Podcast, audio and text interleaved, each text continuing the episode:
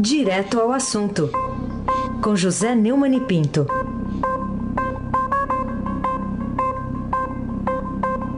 Às 7 horas e 37 minutos. Muito bom dia, Neumani. Tudo bem com você? Bom dia, Emanuel Ponciano Bonfim, o, o, o, chefão do clã Bonfim, também da Isadora e da Alice. Bom dia, Camila Bom dia, Vitor Reis. Bom dia, Almirante Nelson.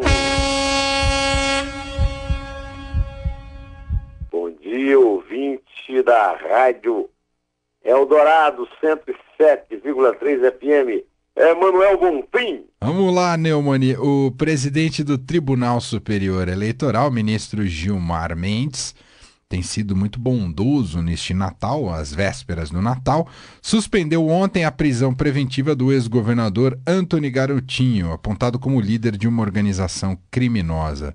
Neumani, qual é o objetivo dessa sequência de bondades com políticos presos, o Gilmar políticos Mendes? empresários. Políticos e empresários envolvidos em crime de corrupção na administração pública. É o ministro merecendo o seu epíteto que eu pus aqui de Gilmar, deixa que eu solto Mendes. Garotinho foi preso em novembro sob acusação de crimes como corrupção, participação em organização criminosa e falsidade na prestação de contas eleitorais em 2009 até 2016. A prisão foi pedida pelo Ministério Público Eleitoral do Rio, não tem nada a ver com Lava Jato. Foi decretada pelo juiz da centésima zona eleitoral, lá da terra de Garotinho, é, Campos de Guatacazes, o Glaucenir Silva de Oliveira, cada juiz com cada nome. Também Neumann não pode falar nada. E mantida pelo Tribunal Regional Eleitoral do Estado. A denúncia do MPE afirma que o grupo JF, aquele do Joesley Batista, o JBS, fez doação ilegal de 3 milhões de reais por meio de contrato uma empresa indicada por Garotinho para financiar sua campanha ao governo do Estado em 2014, campanha derrotada pela, eh, pelo atual governador Luiz Fernando Pezão, do PMDB, da turma do Sérgio Cabral, que foi, foi parceiro e hoje é inimigo do Garotinho. Os valores também, segundo os promotores, não teriam sido declarados na prestação de contas. É, o, o, o, garotinho é acusado de intimidar e extorquir empresários que atuavam em campos. Ele é, está na cadeia pública de Benfica, tá, também onde está o seu adversário, o Sérgio Cabral. A Rosinha, que foi é, governadora também, que é mulher dele, também tinha sido presa, mas saiu dia 30, viu? Ela foi beneficiada por uma decisão do TRE do Rio de Janeiro, que acolheu o habeas corpus dela, mas deixou e deixou a governadora, a ex-governadora, em liberdade restrita. Mas na decisão, é, agora o Gilmar resolveu que o casal não pode ficar. O Gilmar, aquele que defende os filhos de Sérgio Cabral, defende o amor do casal, o garotinho, e argumentou que não há caso, ah, não há no caso requisitos que justifiquem a prisão preventiva. Ele alega que o TRE é, do, do Rio simplesmente relata o modus operandi dos alegados crimes praticados, sem indicar concretamente nenhuma conduta atual do paciente que revele minimamente a tentativa de afrontar a garantia da ordem pública ou econômica, a conveniência da instrução criminal assegurar a aplicação da pena. Gilmar tomou a decisão no primeiro dia do.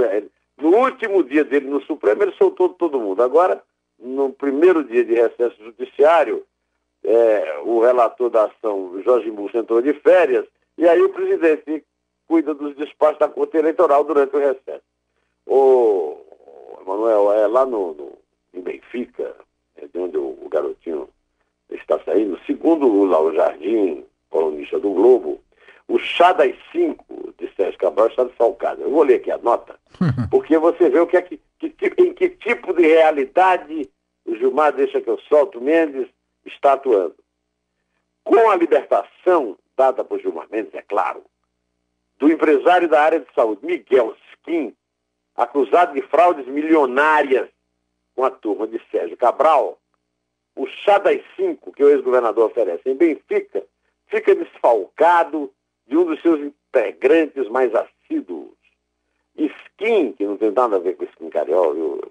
era um dos convidados habituais para o chá da tarde, oferecido pelo ex-governador em Benfica quase todos os dias.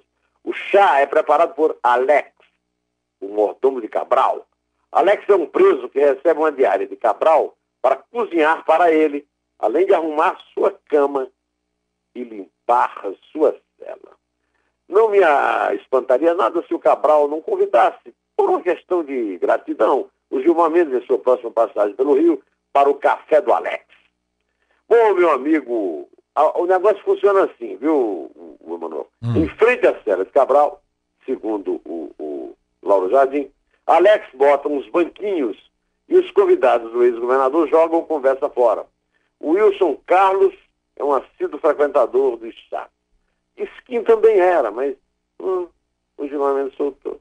A preferência do grupo é pelo chá Lipton, de limão, acompanhado de biscoitos, torradas e frutas. Na verdade, meu amigo Emanuel Bonfim, Gilmar fez votos muito candentes contra os acusados do PT no processo do mensalão, tornou-se um inimigo figadal da Operação Lava Jato e de todos os juízes que prendem políticos em primeira instância no Brasil, e outras operações congêneres, desde que foi descoberto que os seus amigos, amiguinhos, né, do PSDB também participaram da roubalheira generalizada. Tornou-se ele, então, um crítico feroz das investigações, agindo como se fosse o único juiz do país. E tratando os seus colegas, procuradores, os policiais e os juízes, como se eles fossem inimigos do povo, lembra da peça de Ibsen, né? Na verdade, a aparente bondade do novo Papa Noel, do Papai Noel de plantão dirige-se apenas a políticos, empresários todos muito bem abonados e que tomam cafés como este nababesco café de Benfica, do Alex. Tem contribuído com a omissão da presidente Carmen Lúcia, que de vez em quando fala, exercitando seu dom de oratória, mas nunca age, especialmente em relação a ele. Se ela, se ela tem assim é, uma simpatia especial por eles, tem medo, né? Que o Gilmar impõe um certo medo. O Joaquim Barbosa se referiu aos jagunços dele, né? E a adesão de alguns colegas também com o passado ligado aos protagonistas do maior escândalo de corrupção da história, casos de Lewandowski, de Astófoli e Alexandre de Moraes, só para não ser injusto, já que estamos falando do Supremo, que é supremamente injusto, o resultado é a completa tentativa de desmoralização, não apenas das operações específicas, mas da atividade das instituições Polícia Federal, Ministério Público Federal e é, Justiça Federal.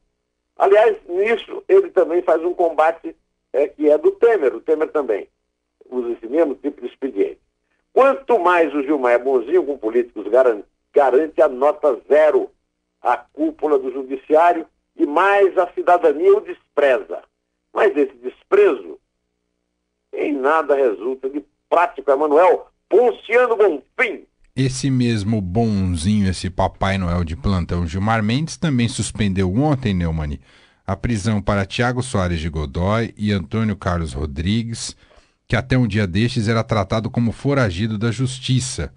Isso faz parte do, do mesmo raciocínio que você acaba de fazer agora para a gente, Neumani? É, pois é, é claro. O presidente do, do Tribunal Superior Eleitoral, né, também mandou só, até fevereiro, fevereiro assume o Fux, também mandou diz muito bem, o presidente do PR, Antônio Carlos Rodrigues, que é suplente lá da Marta Suplicy no Senado, chegou a assumir quando ela foi ministra eh, de Dilma.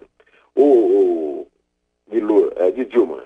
O ministro acolheu habeas corpus, seguindo os mesmos fundamentos adotados por Dias Toffoli, eu não falei da turma, do Supremo Tribunal Federal para soltar Fabiano Rosa, genro de Rodrigues, é a genrocracia brasileira. O ex-senador, ex-ministro do Transporte no governo Dilma, 2012 a 2014, entregou-se à Polícia Federal em Brasília no dia 28 de novembro, depois de uma semana foragido. Nem isso pesou contra ele. Ele e o genro são alvos da Operação Caixa d'Água. Investigação sobre propina de 3 milhões da JBS, sempre a JBS, para a campanha do ex-governador do Rio, Antônio Garotinho. Aliás, a JBS é, é protagonista de uma reportagem da Veja sobre poupudas é, verbas de publicidade aplicadas no Instituto do Gilmar Mendes. O raciocínio é de fato o mesmo. Eu não acredito que os juízes de primeira instância sejam infalíveis, como se fossem é, papas, né? Mas também Gilmar não é o sumo pontífice, o único recruta de passo certo do Poder os juízes estão errados na primeira instância e prendem à toa, então seria o caso de dizer que está tudo errado na justiça. E a única solução seria nomear o presidente do TSE ditador perpétuo do judiciário brasileiro. Será que isso seria bom, Emanuel? Eu duvido. É, e acho que os nossos ouvintes também duvidam, Neumani. O Rodrigo de Santa Cecília escreveu aqui pra gente é, no nosso WhatsApp, 994811777, falando justamente, é, reafirmando aquilo que você já acabou de comentar, né? Falando que o, o, o Gilmar Mendes se antecipou ao Papai Noel e está sendo Papai Noel de alguns aí, soltando alguns políticos. Rodrigo de Santa Cecília, obrigado pela participação. Vamos falar agora do deputado Paulo Maluf e Neumann, explica pra gente por que, que o juiz substituto Bruno Aiello Macacari ordenou a transferência de Paulo Maluf para as dependências da Polícia Federal, vai lá para Papuda, em Brasília. Há alguma razão lógica para isso, Neumani? É, o, o, juiz acha que o deputado deve cumprir o mandado de prisão expedido pelo ministro Edson Fachin, do Supremo Tribunal Federal, no centro de detenção provisória do complexo penitenciário da Papuda. Após se integrar, entregar na manhã dessa, eh, de ontem, eh, o Maluf estava detido na sede da Superintendência Federal de São Paulo, né? da Polícia Federal de São Paulo. Embora a decisão não atenda aos pedidos da defesa, que tinha pedido mesmo a transferência para a prisão domiciliar ou permanência na PF de São Paulo, o, o advogado de todos esses caras, o Antônio Carlos de Almeida Caixa, o Cacai, considerou a, a decisão positiva, que o bloco V da Papuda foi reformado para receber os condenados do mensalão, hein?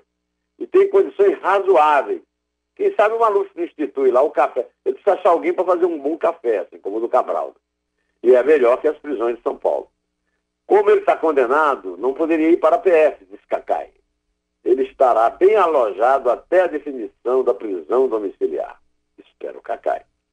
Esse bloco citado pelo Cacai, eu já disse aqui, foi apontado como destino de Maluf na decisão do juiz Macacari. Segundo ele, esse, o tal do bloco V, ala B do CDP, é destinado aos presos idosos. O ex-governador Biônico, ex-prefeito de São Paulo, tem 86 anos. Apareceu na foto das imagens, tudo né, todo torto, todo pendurado. Né? O juiz também mandou oficiar a direção do CDP para analisar a documentação entregue pela defesa de Maluf e informar dentro de 48 horas se a penitenciária tem condições de prestar assistência médica do que ele precisa, ainda que com recurso à rede pública de saúde. O Emanuel, o Maluf era um símbolo da corrupção no Brasil desde a época da ditadura militar. Eu falei ontem aqui por rádio que eu cheguei em 70 em São Paulo, ele era prefeito e já era conhecido como corrupto nomeado, a história de uma joia para a mulher de Costa Silva e tal. É, hoje, eu acho que ele mais parece um réu de justiça de pequenas causas. Tão grande foi a roubalheira praticada nos governos do PT sozinho, depois do PT com o PMDB, e com a ajuda do Temer, que foi escolhido pelo Lula para vice de Dilma, e do tal do Centrão, que está com o Temer, e do PSDB, fazendo o seu papel de oposição de pancaria. Agora, Maluf é a prova viva de que a justiça brasileira é injusta, porque é lerda e conivente com os detentores do tal foro de prerrogativa de função. Garantia, na verdade, de impunidade generalizada para homens que se dizem públicos, mas nunca agem como se fossem. Meu amigo Emanuel Bonfinho, o, o chefão do Clã Bonfim. Ô Neumann, nosso ouvinte muito atento aqui, participando ativamente hoje aqui do nosso WhatsApp, o Daniel, espirituosamente já perguntou, Neumann, Gilmar Mendes vai soltar o Maluf? é, o Gilmar Mendes, é, é, bom, ele é juiz eleitoral, o Maluf é deputado federal, o Maluf é um, um velhinho, ele soltou a, a, a, ele soltou a Adriana Anselmo porque ela é uma mãe extremada, Maluf também é um pai extremado. É, agora eu estou achando que ele vai soltar mesmo é o Gael da novela da Globo, lá, lá Paraíso, né? outro lado do paraíso. É. Vamos falar mais do Paulo Maluf. No dia em que o deputado Paulo Maluf foi preso, e aqui a relação com o Lula, o ex-presidente Luiz Inácio Lula da Silva disse que nunca se perdoou por ter aceitado posar para uma foto com o adversário histórico durante a campanha para a eleição municipal de 2012. Todo mundo se lembra dessa foto. O que, que isso quer dizer a essa altura, hein, Neumani?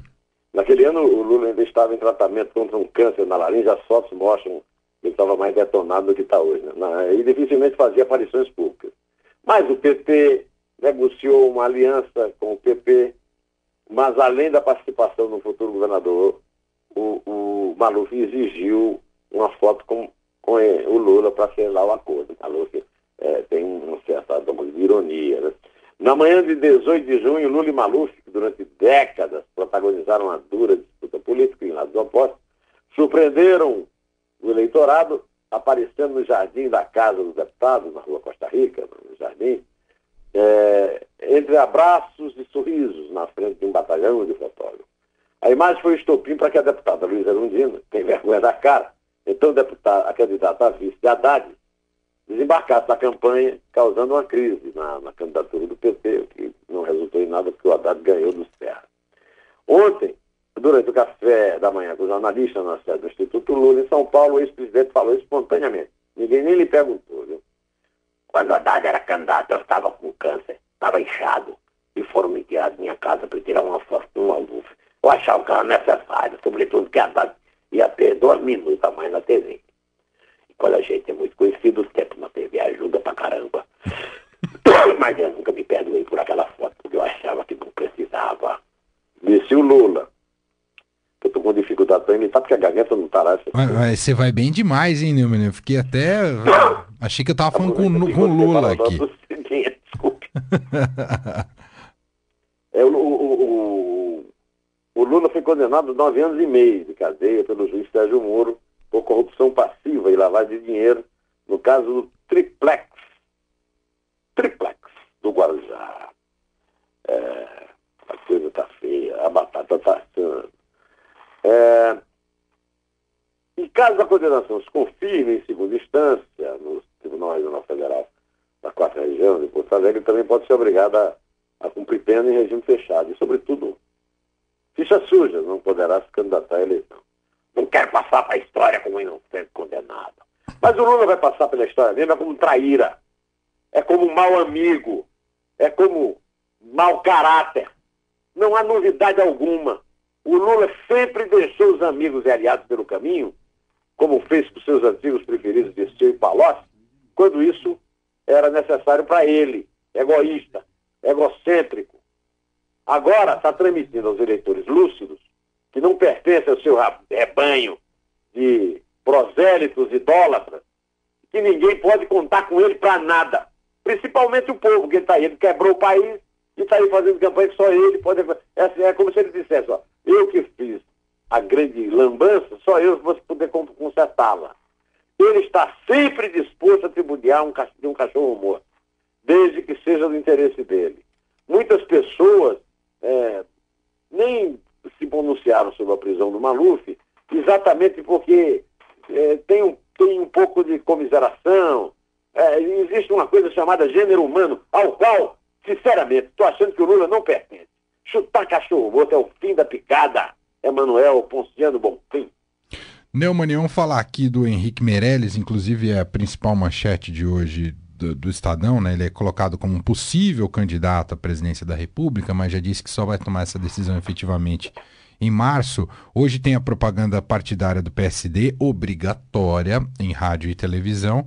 E o Meirelles vai criticar a, a, a ex-presidente Dilma Rousseff e também o discurso populista e oportunistas que fazem mal ao país. A coluna do Estadão já havia antecipado isso na quarta-feira. E na terça-feira, quando ele deu entrevista aqui para a Rádio Dourado, ele também já havia feito esse tipo de crítica. Por que, que o ministro protagoniza a campanha do partido de Kassab, hein, Neumani? Kassab, o que está aí, está respondendo na juíza aí para explicar aí os 21 milhões aí que eu andou pegando lá do Joelho, né? No vídeo que vai ser veiculado é, hoje, né? hoje que é dia hoje. Cadeia Nacional de Rádio e TV, é, por enquanto o Kassab não está indo para a cadeia, mas está na cadeia de rádio e TV, né? e do qual o ministro vai ser o protagonista. Meirelles afirmará que o brasileiro não quer mais saber de aventura. Estamos no mundo certo, não podemos dar nenhum passo atrás, temos de ficar atentos. O populismo e os oportunistas fazem mal ao país. O Brasil exige competência, responsabilidade ética, ele disse no vídeo. Né? Disse também que o governo anterior quebrou o país. Isso é verdade. Essa é a grande verdade. É verdade. O brasileiro não quer mais saber de aventura. Né? O vídeo foi apresentado ontem ao, é, pelo PSD ao jornalista.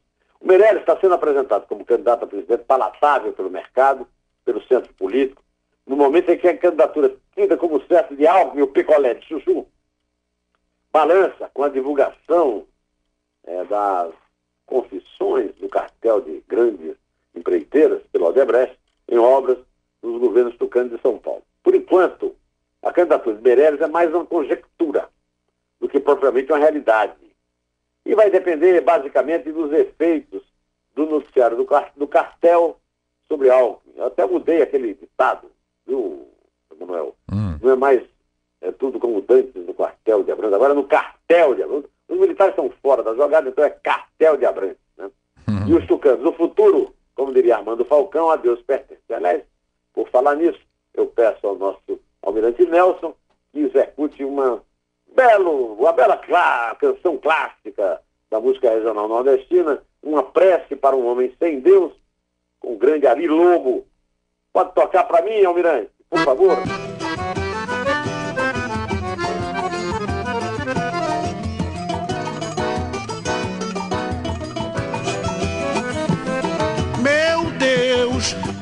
Que nessa terra pedem paz e fazem guerra, e fazem guerra pela paz. Meu Deus, por que é que o homem age sempre em nome da coragem e apunhala só por trás? A fortuna correndo atrás de quem já tem dinheiro. E o faminto se foge da fome, ela vai atrás. Oh meu Deus, o sertão está seco, só chove na praia. O oceano já está cheio d'água, não precisa mais. Muita gente com a reza na boca e o ódio no peito. Há cristãos fazendo mal feito com a Bíblia na mão. E a ganância na terra entre os homens gerando conflitos. A ciência serviço do mal e da destruição. Vamos contar de três para um, meu amigo Emanuel Luciano Bonfim. Só antes de contar, me fala um negócio, né, Mani? Você que é um, é um otimista nato. O, o, Flamengo vai passar da primeira fase da Libertadores 2018, né, Mani? Você viu o grupo do Flamengo, né, Mani? É, eu não vi, não. É, então eu vou, eu vou ler aqui, ó, qual que é o grupo do Flamengo para você. Ah. Diga lá. O Flamengo vai ficar no mesmo grupo. Peraí, deixa eu só encontrar aqui a manchete do Flamengo para falar certinho quais são os grupos. O, o, cadê aqui? Peraí que eu tô achando, Neumann. Eu perdi aqui meu link aqui do, do, do, do grupo do Flamengo. É o River Plate. Vai ficar com River, River Plate, o Flamengo. Também vai pegar o Emelec. Então é River Plate, Emelec e ainda pode enfrentar por exemplo, um Santa Fé. Aí tem aquele quarto que vem depois, né, do confronto da pré-Libertadores. Então tem River Plate e Emelec já confirmados no grupo do Flamengo, viu, Neumani? Passa não.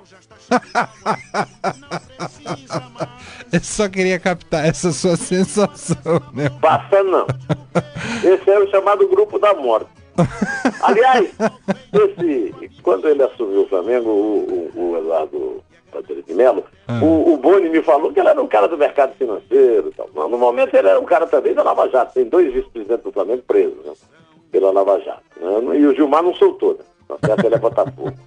Bom, ah, mas além de mais, é um tremendo perfil. Porque pegar um grupo desse, meu amigo, aí pode ser até que saia o campeão, mas não vai ser o Flamengo. Pode ser, pode ser o River Plate, por exemplo. É verdade, um grupo dificílimo. Bom, então vamos contar agora, Neumann. É... Vamos nessa. É três. É dois. É um. Em pé. E o faminto se foge da fome, ela vai atrás. Oh meu Deus, o sertão está seco, só chove na praia. O oceano já está cheio d'água, não precisa mais.